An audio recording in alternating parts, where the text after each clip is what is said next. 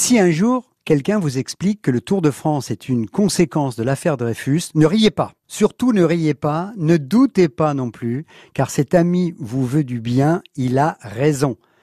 Voici l'explication de ce mystère qu'on connaît relativement peu.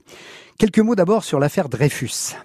Un capitaine français d'origine juive accusé d'avoir transmis à l'Allemagne des secrets militaires. L'opinion française, à l'époque, se divise entre Dreyfusards, à l'instar d'Émile Zola, le fameux J'accuse. Pour eux, Dreyfus est innocent. Et puis les anti-Dreyfusards. Pour eux, il est coupable, il faut le condamner.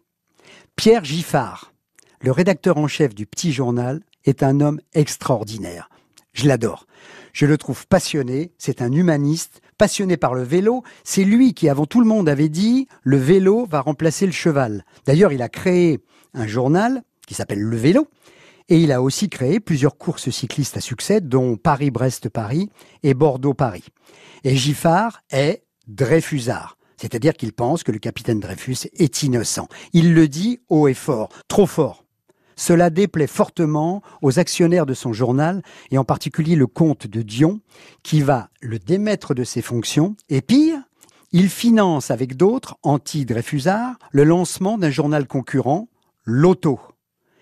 Et pour bien faire comprendre à Giffard qu'il a tort, le comte Dion embauche l'ancien recordman de l'heure, journaliste à 16 heures, Henri Desgranges, comme patron de l'auto.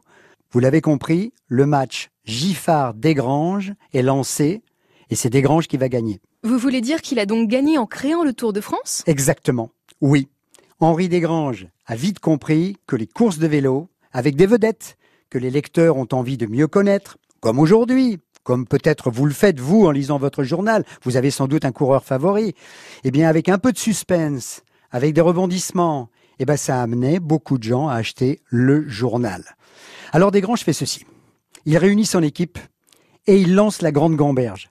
Qu'est-ce qu'on peut inventer comme nouvelle course? Géo Lefebvre, qui est son proche collaborateur, lance une idée un peu folle, un tour de la France avec des étapes.